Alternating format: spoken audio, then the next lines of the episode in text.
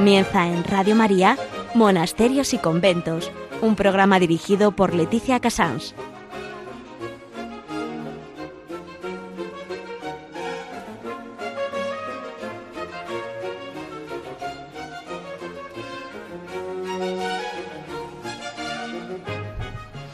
Buenos días a todos ustedes, son las 11, las 10 en Canarias, estamos en Radio María y comenzamos Monasterios y Conventos.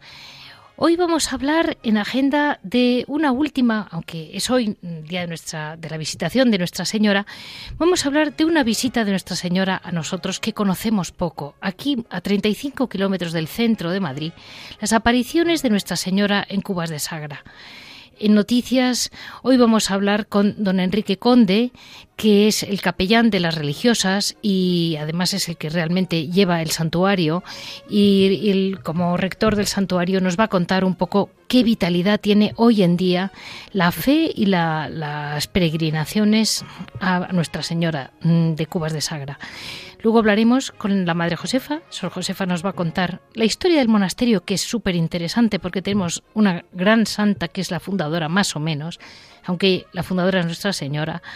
Y después Vamos a profundizar un poquito más este año en decir, ayudemos a Radio María que tanto está ayudando a las monjas, así como lo digo. Por la ayuda que Radio María da a, a los monasterios, esta vez en vez de pedir directo a un monasterio, les voy a pedir para que ayudemos todos a Radio María y después en Piedras Vivas. Javier Onrubia nos dará algunas pautas o lo que él quiera sobre cómo se vive mm, en los monasterios la devoción a María. Terminamos este mes de mayo con la emoción de saber que se ha rezado mucho el rosario, que se la ha querido mucho, entre gente que la ha querido mucho. Este más o menos es el, el, ya saben, digo más o menos porque ya saben ustedes que siempre estamos en las manos de María y las cosas se corren un poquito para allá y para acá. Vamos a dar paso a la agenda.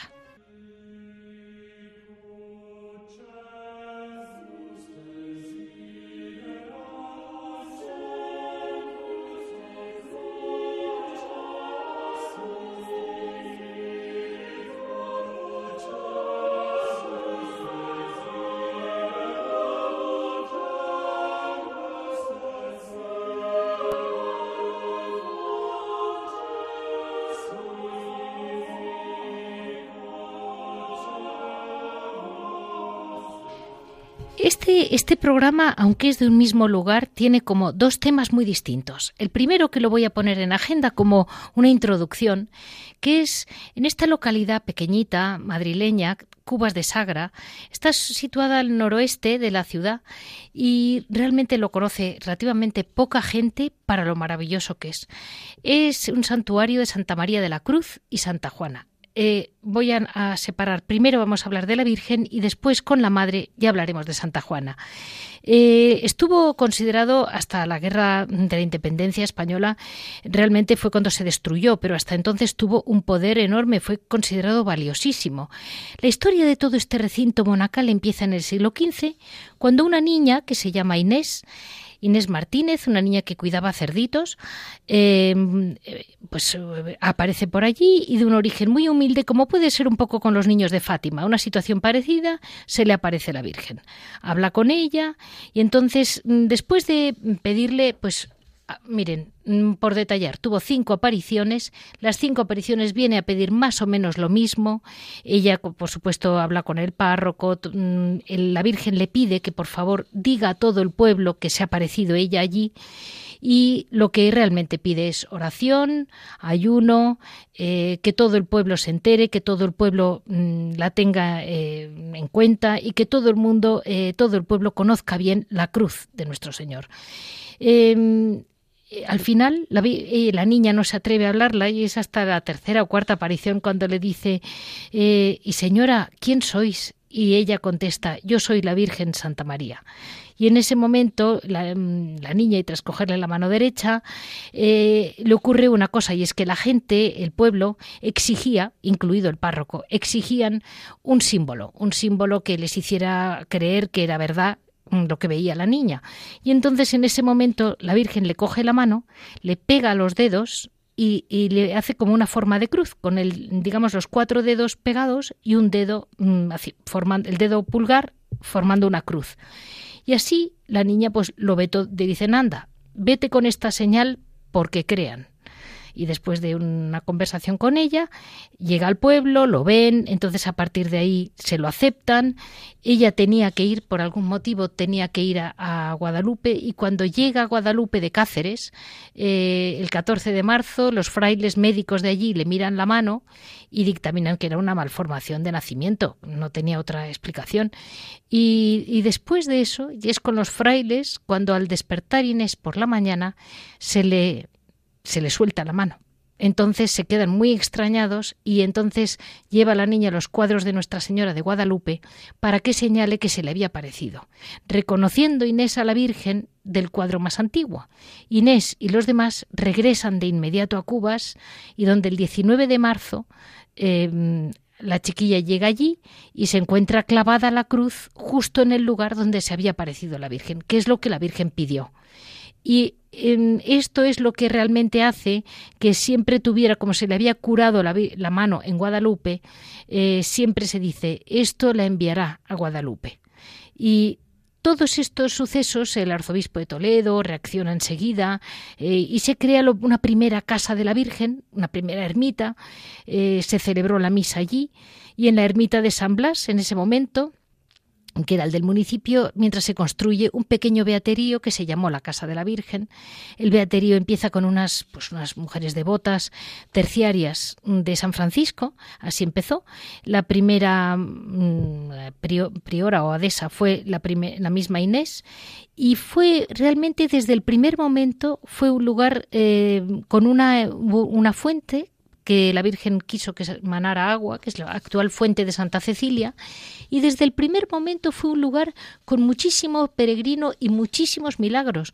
Eh, si lo buscan, lo encontrarán a veces como, como eh, la Lourdes española, porque es que es una fuente de agua que realmente es maravillosa. Y la, la cantidad de milagros que hubo en el momento llegó a tener tanta fama que em, aquel beaterio empieza a quedarse un poco como complicado, la tercera orden de San Francisco em, se empiezan a regular, a, integrarse en la orden regular. Y cuando hay, yo creo que hubo determinados problemas con la niña, con Inés, que dejó de ser la, la, que dirigía aquello, la priora, y, después aparece por allí mm, la que popularmente se conoce en el pueblo y en todas partes como la Santa Juana, aunque no está canonizada, perdón. Y bueno, pues eh, el convento de Santa María de la Cruz es un monasterio castellano donde ha tenido muchísima fama y después ya con con las madres, vamos a empezar lo que es la vida del propio monasterio, de la mano de la Santa Juana.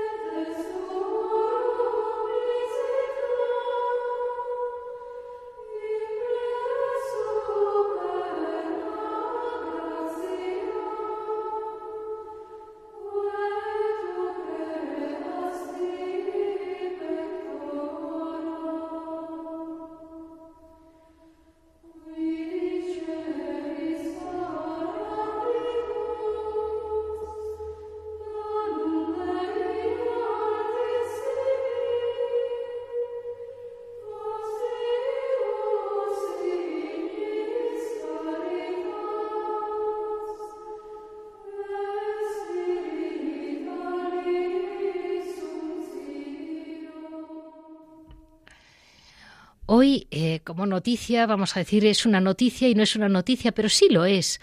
Don Enrique Conde Vara, eh, vicario judicial del, arzobispo de Getafe, rector del santuario de Santa María de la Cruz y capellán de las Hermanas Clarisas.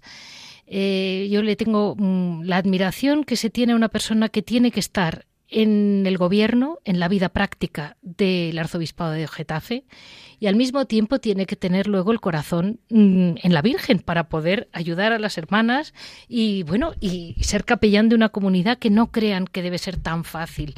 Eh, porque claro, las hermanas de allí eh, viven con y para la Virgen y con y una vida muy, muy espiritual. Así que muy buenos días, don Enrique, y ya de entrada enhorabuena por esa doble vida.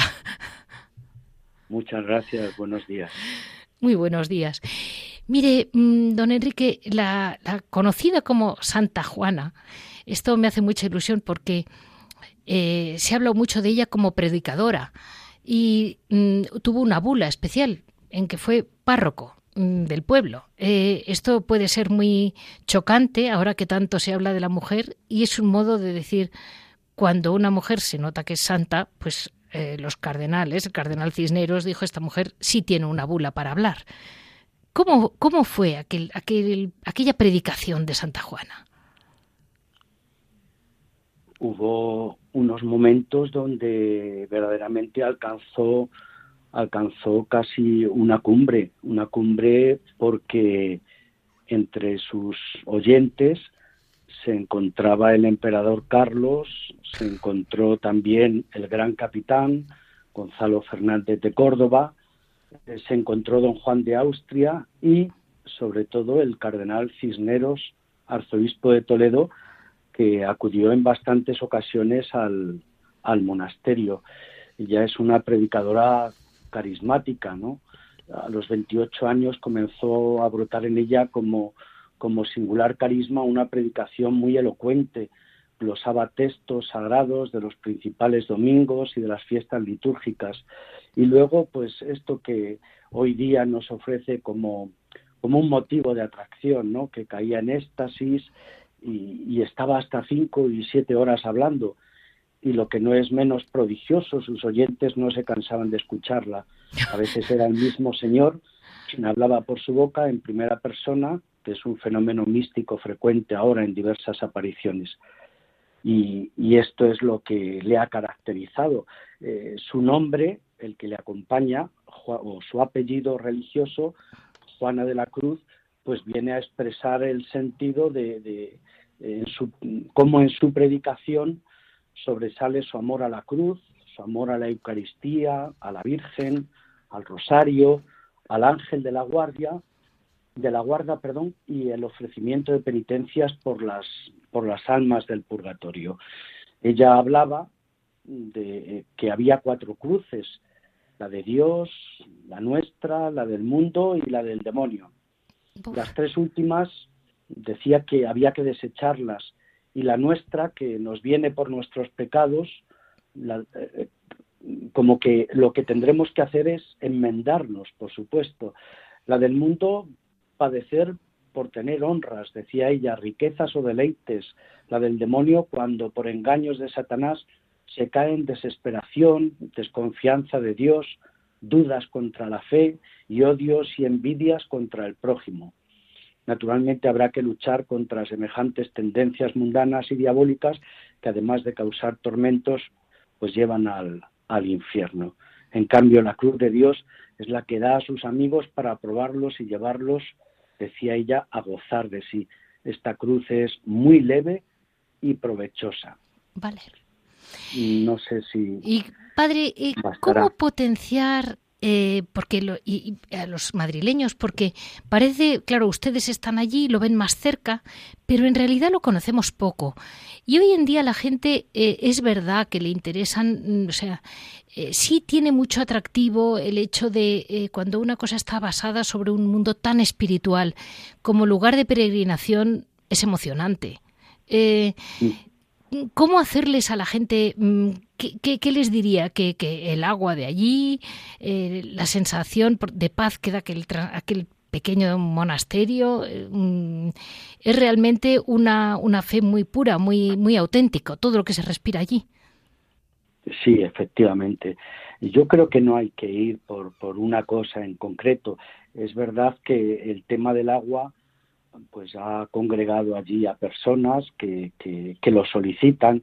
No en balde, pues semanalmente se bendice grandes cantidades de agua, ¿no? Las personas, o bien pues para rociar sus casas, bien en momentos de tribulación, eh, bien para, para encontrar, no deja de ser un sacramental, agua bendita. Aparte que es un agua exorcizada y también se exorciza la, se exorciza la sal. Eh, bien, esto, qué duda cabe, no deja de ser importante, pero la Virgen lo que hizo allí es plantar la cruz. Sí. El 3, eh, perdón, el 9 de marzo de 1449. Allí plantó la cruz. Entonces yo destacaría en sí, pues, pues el lugar como un remanso de paz, usted lo ha dicho, y los lugareños y los que conocemos desde hace ya muchísimos años por proximidad y cercanía de nacimiento, aquel lugar, pues hemos destacado siempre cómo permanecía el templo abierto desde las ocho, o el santuario desde las ocho de la mañana hasta las ocho de la tarde. Cuántas visitas, cuántas lágrimas se han vertido en aquellos, en aquellos bancos, cuánta acción de gracias se ha dado a la Virgen, cuánto consuelo se ha buscado, cuánta fortaleza se ha pedido. Es decir, son las vidas puestas en la presencia de la Virgen, de Santa María, y propiciando también, propiciado todo ello por la intercesión que se solicita de la venerable, que es en el momento presente eh, la calificación que le corresponde de la venerable eh, Juana de la Cruz.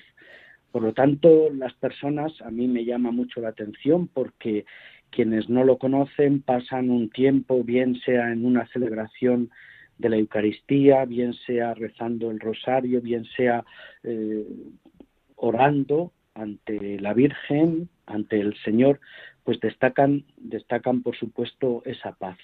Pero uno lo que es las situaciones de la vida, de la existencia, con todo lo que conlleva y cómo allí, desde el agua hasta sobre todo, creo yo, el encuentro con el Señor y el dirigirse también a María, experimentándola como madre. Y una última pregunta, ya no le quiero molestar más. Dígame, don Enrique, en casos tan obvios como es el de la venerable Juana, ¿cómo ha podido ser tan complicado o está, cómo se puede tardar tanto. Yo es que me pasa como con María de Ágreda, con Sor Ángela Sorazu, con Sor Patrocinio, es que tenemos unas santas santísimas. Es que el Señor las ha querido llamar santas, no iban ellas de, de nada, iban de humildes y tienen pues don de bilocación, de leer conciencias, de todo tipo de dones extraordinarios y yo digo, ¿y cómo la Iglesia no lo ve? Y la gente sí lo ve. Bueno, las cosas han cambiado. La congregación para las causas de los santos eh, creo creo que es del año 1969. Vale. Eh, hasta entonces era era la Sagrada Congregación de Ritos a partir del Concilio de Trento. Creo creo yo recordar. Eh, en el caso de la venerable Juana de la Cruz eh, fíjese, y a mí me ha salido venerable porque yo soy de los que desde niño lo he oído en sacerdotes, en las religiosas, en las gentes de estos pueblos Santa Juana. Y de hecho así es como yo cuando me despido de mis padres o voy a Santa Juana, voy a Santa Juana. Así lo hemos dicho todos siempre, ¿no? Entonces desde su muerte ya era tenida por santa y se le tributaba culto según la costumbre de la época y el testimonio del martirologio franciscano. Pero surge que las cosas van a ir aquilatándose, ¿no? Por decirlo de, de algún modo. Sucede, por ejemplo, con San Isidro, que fue beatificado en el año 1619 y me parece que tres años después, en el 22, fue canonizado, aunque había muerto hacia el año 1130, ¿no? Y desde entonces se le daba, se le daba también culto. Se extremaron, por decirlo de algún modo, las precauciones pues, con los datos que se tenían hasta entonces, si bien era reconocida, ya digo, por las personas como santa. Después el proceso, en el siglo XVII, ella muere el 3 de mayo de 1534, en el año 1613 se vuelve a abrir el, proceso a, a, través del arzobispo de Toledo con una sentencia muy favorable de la, de la Universidad de Alcalá. Pero ¿qué es lo que sucede? Que un poco más tarde, unos años siquiera más tarde, eh, se reconoce la heroicidad de sus virtudes y es declarada ya venerable en el siglo XVII, curiosamente. Y luego se pretende que se confirme su canonización por tener ese culto inmemorial al que me he referido. Pero un decreto posterior del Papa Urbano VII eh, incluye que es necesario que hubieran transcurrido 100 años de su muerte y solo habían transcurrido 91. Es de un modo tan... Así que nos parece hoy un poco insensato, ¿no?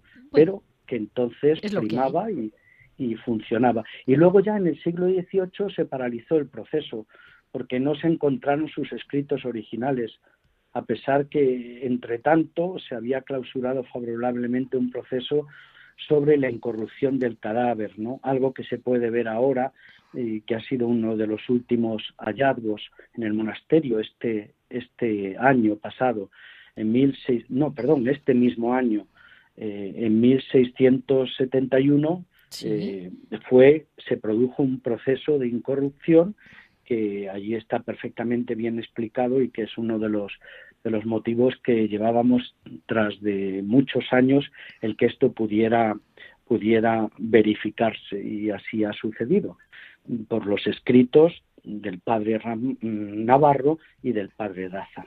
Perfecto. Pues la verdad, muchísimas gracias porque el conjunto es eh, claro, ahora empiezo con la madre, con las madres, que las, las llamo a ellas, un poco para mm, concretar la figura de la venerable Juana, porque realmente primero es la, la Virgen con, con la niña, con Inés, y a partir de ahí es como ella toma la vela y sigue para adelante, ¿no? Y, con su santidad saca adelante un, pues mire, hasta hoy, que se dice pronto. Ella va a ser ella va a ser efectivamente la elegida una vez que, como usted apuntaba anteriormente, Inés marcha, de, deja de ser la abadesa del monasterio y se marcha a Zamora. Ella va a ser la elegida y escogida de la Virgen que como así se lo manifiesta en una de sus apariciones. De ahí esa fuerza tan imponente, aun cuando efectivamente el origen que da lugar a aquello son las apariciones de Santa María de la Cruz en 1449. Es en 1481 cuando nace el 3 de mayo Juana Martínez, pero Juana Vázquez, Juana Vázquez Martínez. Y es eh, después, en 1534, cuando muere. O sea que ella va al convento de Santa Juana y entra en ese beaterio 47, 48 años después de haberse producido las, las apariciones. Pues muchísimas gracias, don Enrique. Mm, perdonen por el tiempo que le hemos mm, robado así, pero ya sabe usted que lo que es mm, lo que es apoyar a la Virgen siempre tiene buena vuelta. Por supuesto, me alegra infinito. Y desde aquí una oración por todos ustedes y la causa que llevan a través de ese programa. Muchas gracias. Hemos tenido la gran oportunidad de poder hablar con don Enrique Conde Vara, vicario judicial de la diócesis de Getafe, pero sobre todo en este programa, rector del Santuario de Santa María de la Cruz y capellán de las Hermanas Clarisas.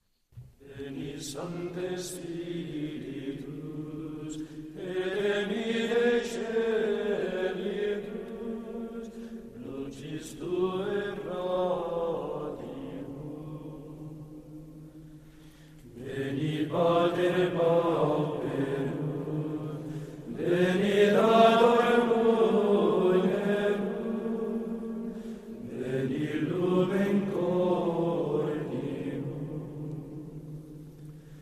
Consolator oedimum, dulcis hospes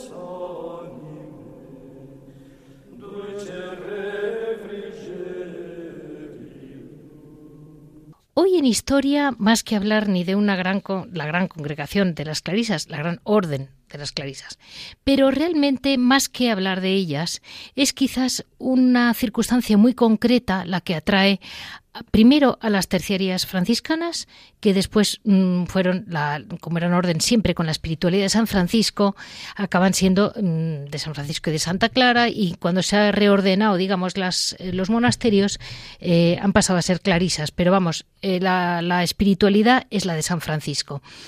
Es esa espiritualidad sencilla, pobre, de la que hemos hablado muchas veces, y en este caso tiene un caso muy especial, y es que ellas realmente, como me decía muy bien la madre, eran pocas y pobres, pero siempre, siempre guardianas de la fe del pueblo, en la Virgen María y en la aparición de Nuestra Señora en esta precisa advocación como Santa María de la Santa Cruz.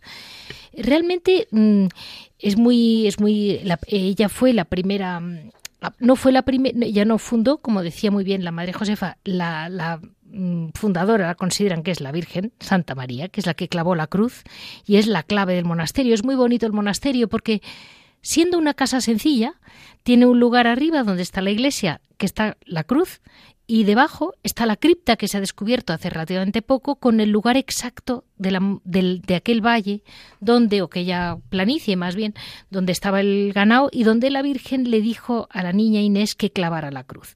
Pero ahora vamos a hablar, les voy a explicar un poco quién es esta mm, venerable Juana, porque lo ha explicado muy bien el... Em, don Enrique sabía muchísimo, pero yo no les había preparado, digamos. Eh, ella, eh, Juana, nace en un pueblo de, Toledo, se queda sin su madre, sin su padre, y mm, no, su padre sí, tenía padre. Y entonces su madre tenía una promesa de que llevaría, está muy enfermita de chiquitita, de bebé. Y entonces su madre hizo una promesa que llevaría a la niña a darle gracias a Santa María de la Cruz si se curaba. La niña se curó, su madre se, mm, se murió y no pudo, entre comillas, mm, cumplir con su promesa. Y entonces fue por eso por lo que aunque sus tíos querían que se casara y ya le habían buscado un, un, novio, ella, pues discretamente, con la excusa de que tenía que cumplir con la promesa que no pudo cumplir su madre, se va a Cubas de Sagra y cuando llega allí dice que de allí no se mueve. Según cuenta la tradición y según está escrito, ella fue vestida de chico porque ella lo que quería era que no la pudieran casar. Eh, esta mujer, como, les pueden haber intuido, fue una mujer absolutamente excepcional. Eh, fue una mujer que, em, viviendo siendo abadesa de aquel beaterio, y sus primeras tuvo unos primeros momentos de absoluta mm, mística. Fue una mujer que lo que hablaba realmente hay momentos en que está muy escrito que es una teología profundísima que digamos una mujer de su nivel no podía saber.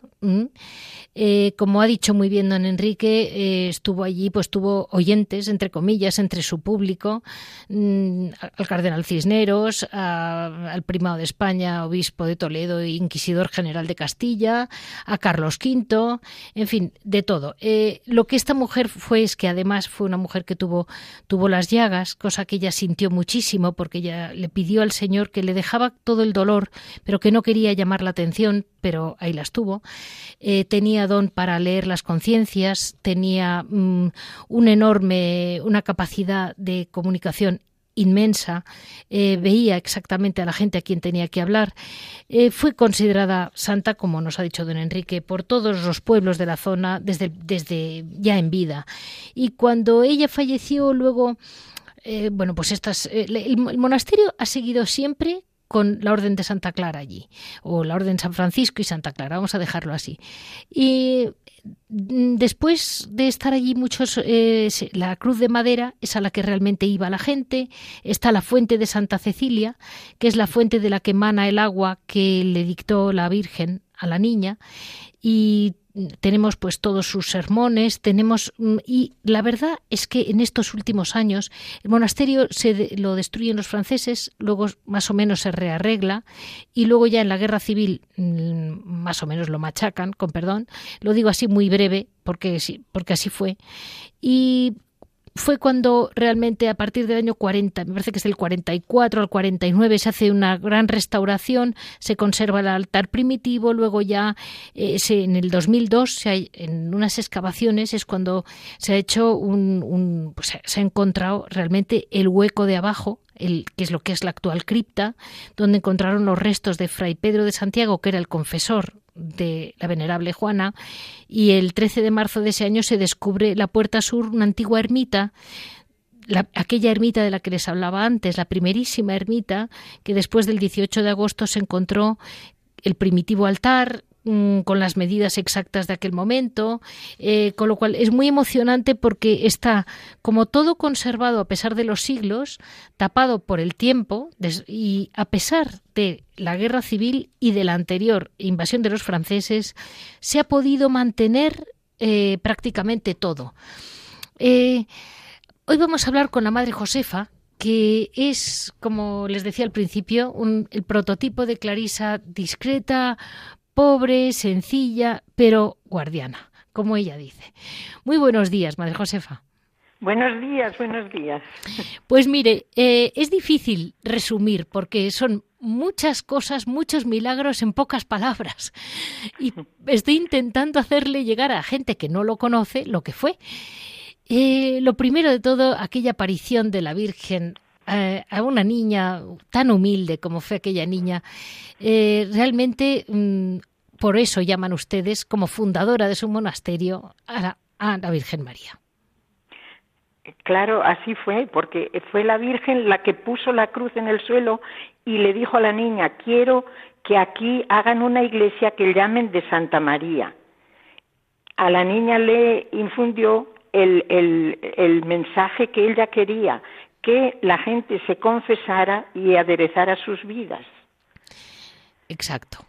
Y después, eh, después de, después de morir, bueno, cuando ya no estaba ella, llega Juana, muy jovencita, escapada de Illescas, les comentaba a nuestros oyentes, porque ya le preparaban, su, le preparaban su matrimonio y no se quería casar, se quería quedar en Cubas. Y como usted me contó muy bien, su madre había ofrecido la vida de la niña y quería que fuera. Se forma como Clarisa, bueno, en aquel momento como franciscanas, pero pero todavía no eran clarisas, creo, pero la, la espiritualidad era franciscana total. Sí, sí. Y enseguida empieza a tener ya dones extraordinarios. Fue, tuvo el, título de párroco por la bula especial que le dio el cardenal Cisneros y, el, y un enviado de la Inquisición lloró. Fue a, por ella, con perdón, eh, iba realmente. Y, y al escuchar su sermón lloró y pidió perdón y se convirtió. Es así, ¿verdad, madre? Sí, sí, sí. Sí. Y la inspiración de la, de la Santa Juana, ¿cómo es para ustedes tenerla como, bueno, como primera abadesa de su comunidad? Bueno, pues fue un alma tan extraordinaria ya de pequeña y tan entregada al Señor que esa vida de entrega mm, es lo que arrastra a las almas. Claro. A nosotras es lo que nos, nos da motivo para, para mm, desarrollar nuestra espiritualidad y nuestro viendo la entrega que ella tuvo siempre al Señor y a la Virgen, sobre todo a la Virgen porque la Virgen es la tutelar de este, de este santuario y, es la que lo llena todo. Madre, a mí me impresiona porque todo es espiritual en ese lugar. Eh, primero es un, es un lugar privilegiado, está escogido por la Virgen. El agua de la fuente, usted me decía cómo vienen a pedírsela a cántaros y se la llevan en botellones hoy en día. Antiguamente serían cántaros. Y la cantidad de milagros que usted ha visto en vida. Pues sí, sobre todo curaciones y conversiones. Eso. Porque sí, la gente viene a dar gracias y agradecerle a la Virgen por, por las gracias que le ha concedido. Luego, es que, es que las almas, se, algunas que se curan, otras que se convierten, que, que todo es... Todo es lo mismo. agradecer. Sí, sí. Y la sencillez y la humildad de las clarisas, que están siempre como a la sombra de esas apariciones, pero lo van guardando todo, porque tienen todo guardado, los sermones escritos, me decía usted que los tienen en el Escorial, ¿verdad? Sí, pero tenemos publicados ya en la tienda, sí, en la tienda los adquieren los que quieren tener en sus bibliotecas o, valerse de ellos para meditar. Están aquí, sí, están publicados. Los publicó Don Inocente el año 2000. Vale, o sea que ya están en, ya están, vamos, se pueden eh, para la gente sí, se ya pueden adquirir, se pueden adquirir, sí, sí. Son dos tomos y en esos dos tomos están los 72 mm, sermones de la Santa Juana. Bueno, es que es impresionante los sermones de ella, ¿no? Sí, claro, los valoraba, los valoraba el cardenal Cisneros, que es el que le dio. y es el que los mandó a escribir, seguro. sí. Y mm, una cosa, madre, ella tenía una devoción especial por los ángeles, que hablaba mucho con sus, con su ángel de la guarda, que tenía era Su director, era su director espiritual y también las almas del purgatorio ella ofrecía muchos sus dolores y todos los sacrificios y, contradicciones que tuviera en la vida por las almas del purgatorio. Y el ángel le tenía muy al corriente de cómo tenía que ofrecer ella sus sacrificios y por las almas que tenía que orar, incluso a distancia. Como tenía el don de bilocación, hizo curaciones. O sea, hizo curaciones de lugares que no estaban en Cubas. Claro, claro. Eso lo, se lee en la vida Vida y Fin, que está publicada también. La vida de ella, pues eh, en Vida y Fin se leen los milagros que hizo. ¿Quién escribió este libro, madre? Una em, compañera de ella que no sabía escribir y por una gracia divina empezó a escribir lo que, lo que la santa decía en los sermones, escribió todo el connorte, los sermones, y después escribió la vida de la santa. Entendido. Y es la vida y fin que hemos publicado este año. Perfecto. Es que ve cómo están ustedes rodeadas de milagros. No hay nada normal, con perdón. Eh, no hay, nada, no hay nadie que haya ido a una universidad y luego sepa escribir. Ahí todo el mundo escribe de la mano de la Virgen. Y claro, es muy curioso. Y cuénteme como para cerrar, madre, porque de alguna manera es una fe de los sencillos que yo defiendo mucho. La pequeña fe de los rosarios y la inmensa grandeza del rosario.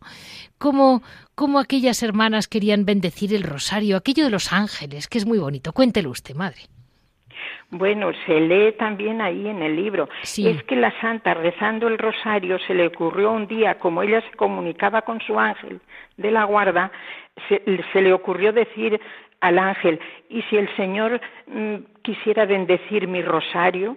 El ángel le pidió, le dijo, dámelo, y se lo llevó al Señor, y el Señor le bendijo el rosario y le, y le concedió gracias para que ella con ese rosario hiciera curaciones. Y, ese rosario le dijo, podía tocarlo a otras cuentas o a otros rosarios y pasarían las virtudes que tenía ese rosario a los que ella tocara.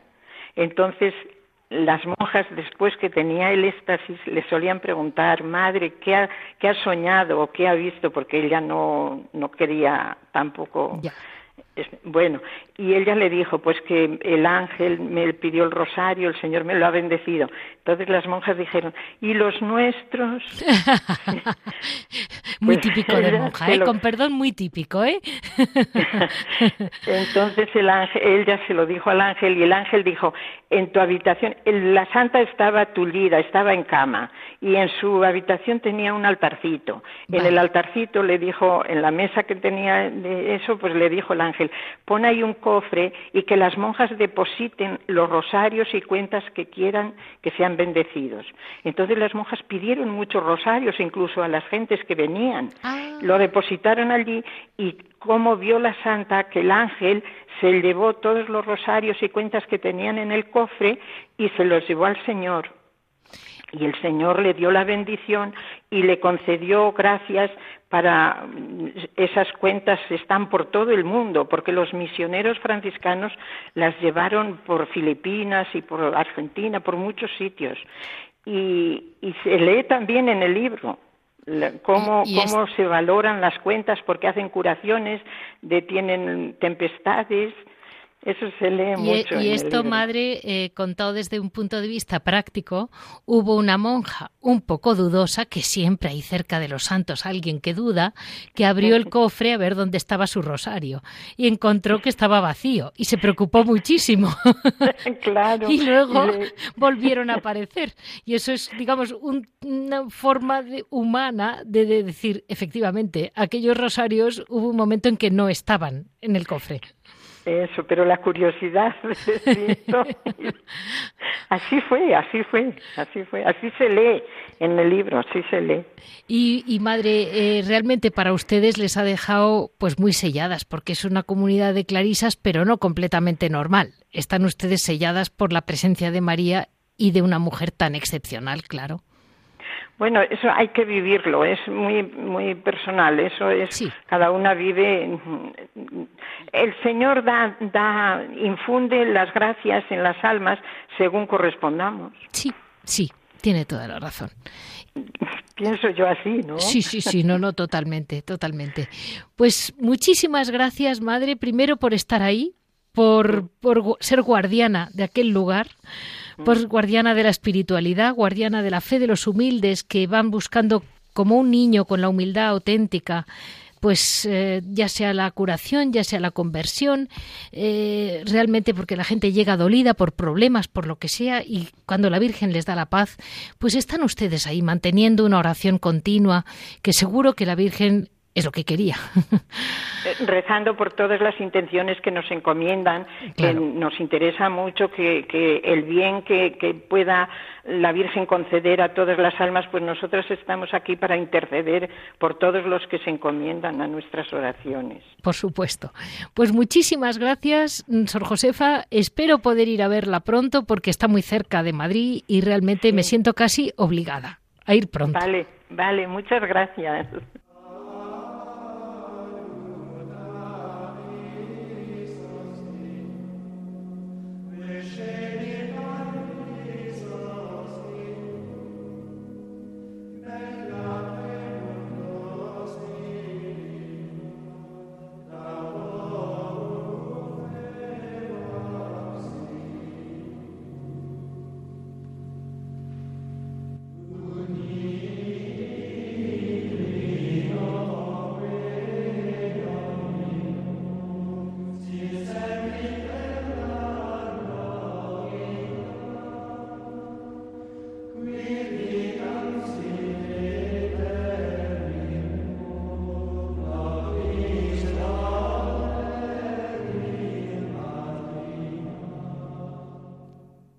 Hoy en Hora et Labora, pues les quería decir a todos, bueno, lo primero que de todo el programa que estamos escuchando, como ven, las madres tienen los libros allí, se pueden comprar allí, que es de lo que ellas viven, de lo que la gente les, les lleva y también de los libros que tienen. Pero realmente hoy querría yo hablar, por primera vez quizás, que una gran ayuda para muchas monjas, para muchos monjes mayores, para mm, religiosas que están pues eh, impedidas por cualquier circunstancia, misioneras que han tenido que volver.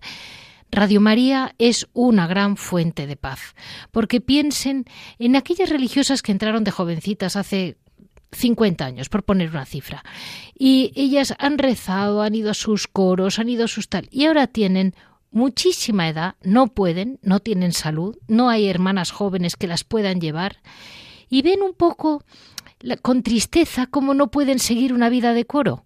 Imagínense para ellas el consuelo que es poder rezar las horas, los laudes, eh, las vísperas con, con Radio María.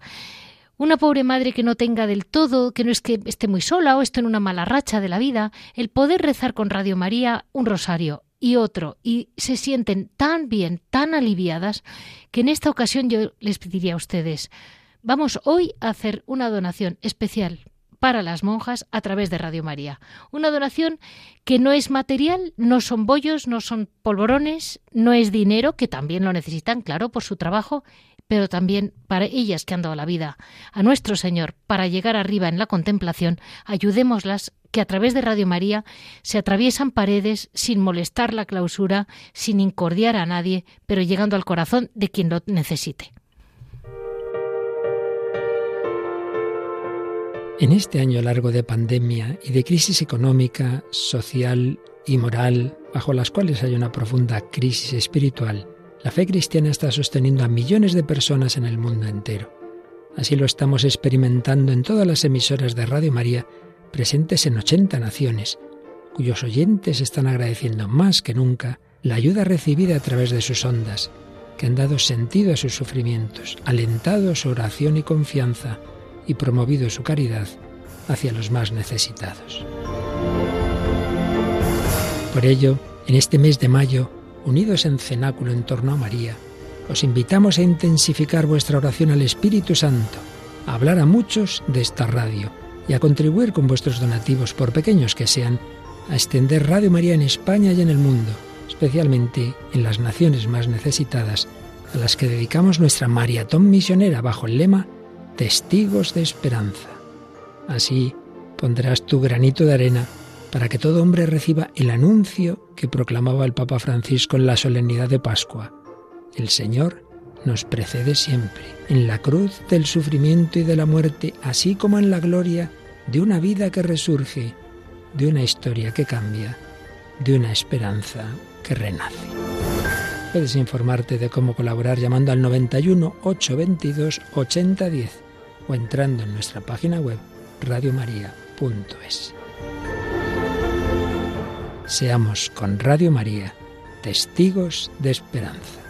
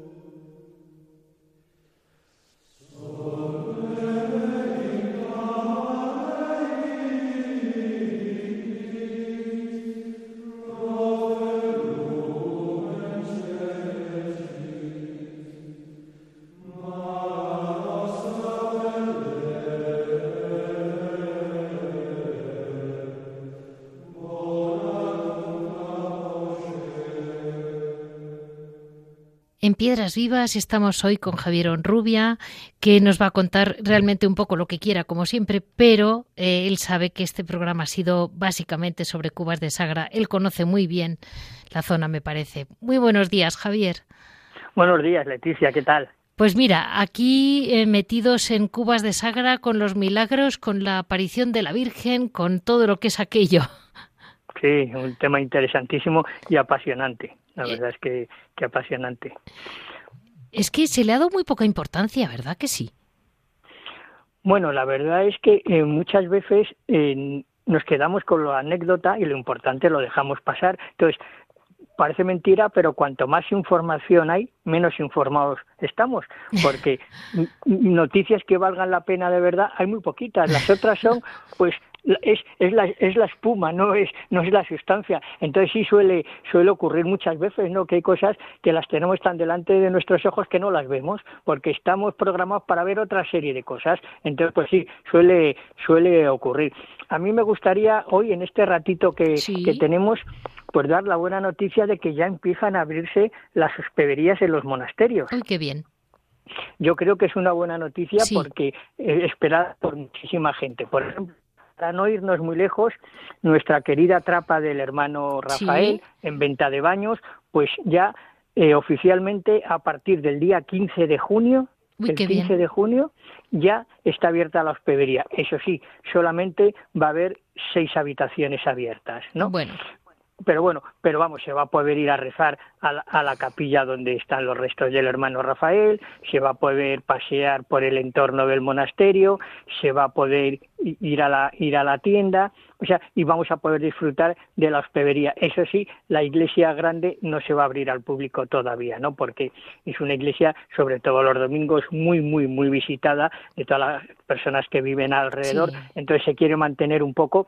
Y aunque hay gente que piensa que ya es hora de volver un poco a lo que suelen llamar la normalidad, yo creo que hay que ser prudentes, ¿no? Hay que ser prudentes. Bueno, sobre, todo, ellos que han estado claro, Claro, y comunidades en las que en las que hay hermanos, en las que hay hermanos mayores y entonces hay que tener mucho cuidado y no pensar solamente en decir, bueno, pues vamos a abrir lo que la gente quiere venir, sino decir, bueno, si lo retrasamos un mes o quince días, pues mejor que mejor. Más vale prevenir que curar, dice el refrán. que vamos a poder disfrutar, sí. Una pregunta. Eh, hoy que cerramos este mes de mayo con, con la visitación de Nuestra Señora, eh, cuéntame, en los monasterios benedictinos, la rama camaldulense, todos los demás, eh, ¿la devoción a María era especial del mes de mayo?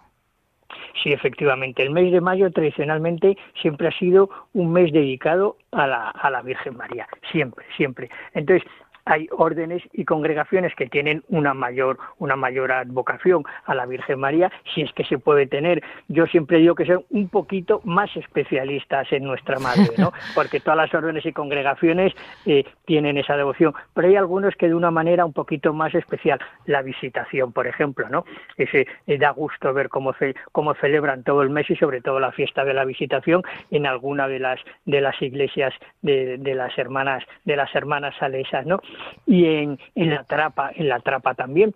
Eh, yo no sé ahora, pero hasta un poquito se seguía manteniendo que cuando profesabas y cambiabas de nombre, adoptabas el nombre monástico con el que ibas a ser conocido en la comunidad a partir de ese momento, se ponía siempre el, el María, el nombre de María, o sea, eras Antonio María, Rafael María, Jesús María, ¿no? Una costumbre, una costumbre muy, muy, muy bonita en el Carmelo, por supuesto, pues también también se también se celebra de una manera muy intensa los camaldulenses, los Jerónimos también en Segovia con Nuestra Señora Santa María del Parral, Nuestra Señora de, del Parral, ¿no? O sea, siempre siempre en el mes de mayo eh, hay que ver también eh, el adorno, el adorno, como están nuestras iglesias adornadas y sobre todo lo que a mí siempre me ha llamado la atención en el mes de mayo antes, cuando podías perderte por cualquier ermita, cualquier parroquia de un pueblo perdido de ahora lo que se llama la España vacía, la España profunda en Segovia, Ávila, Toledo,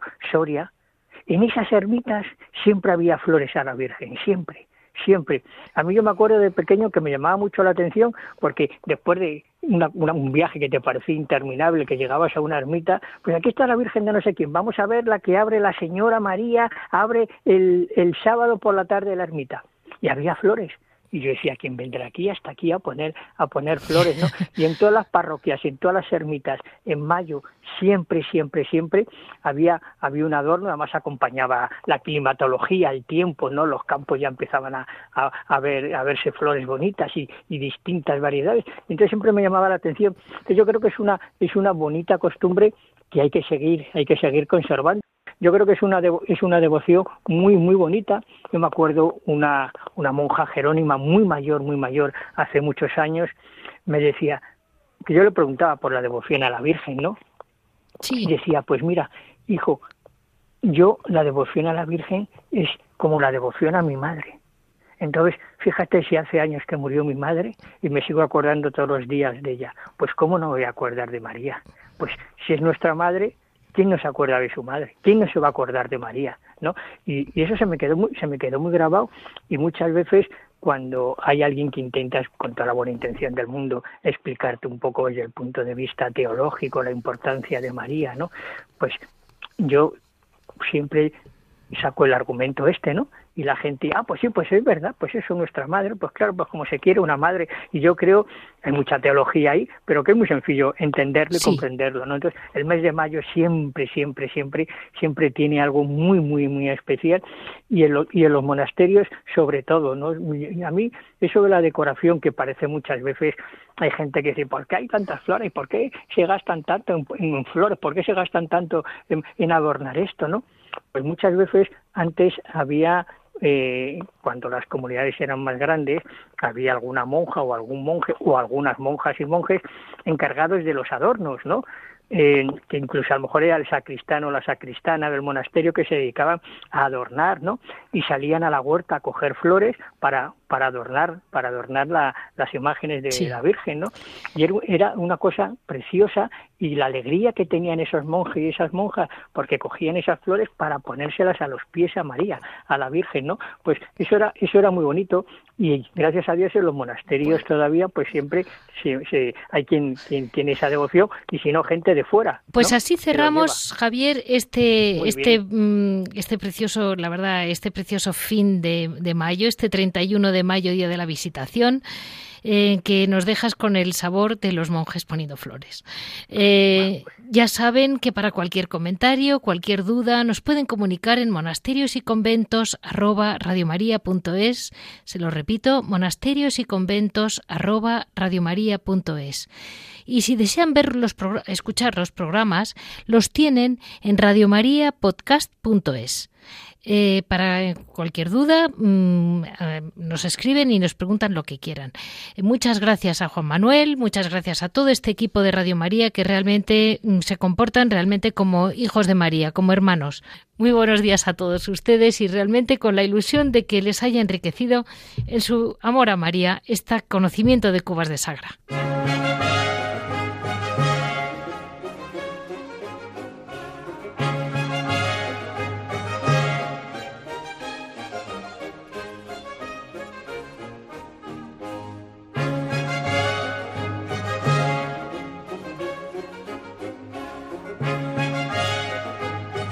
Han escuchado Monasterios y Conventos, un programa dirigido por Leticia Casans.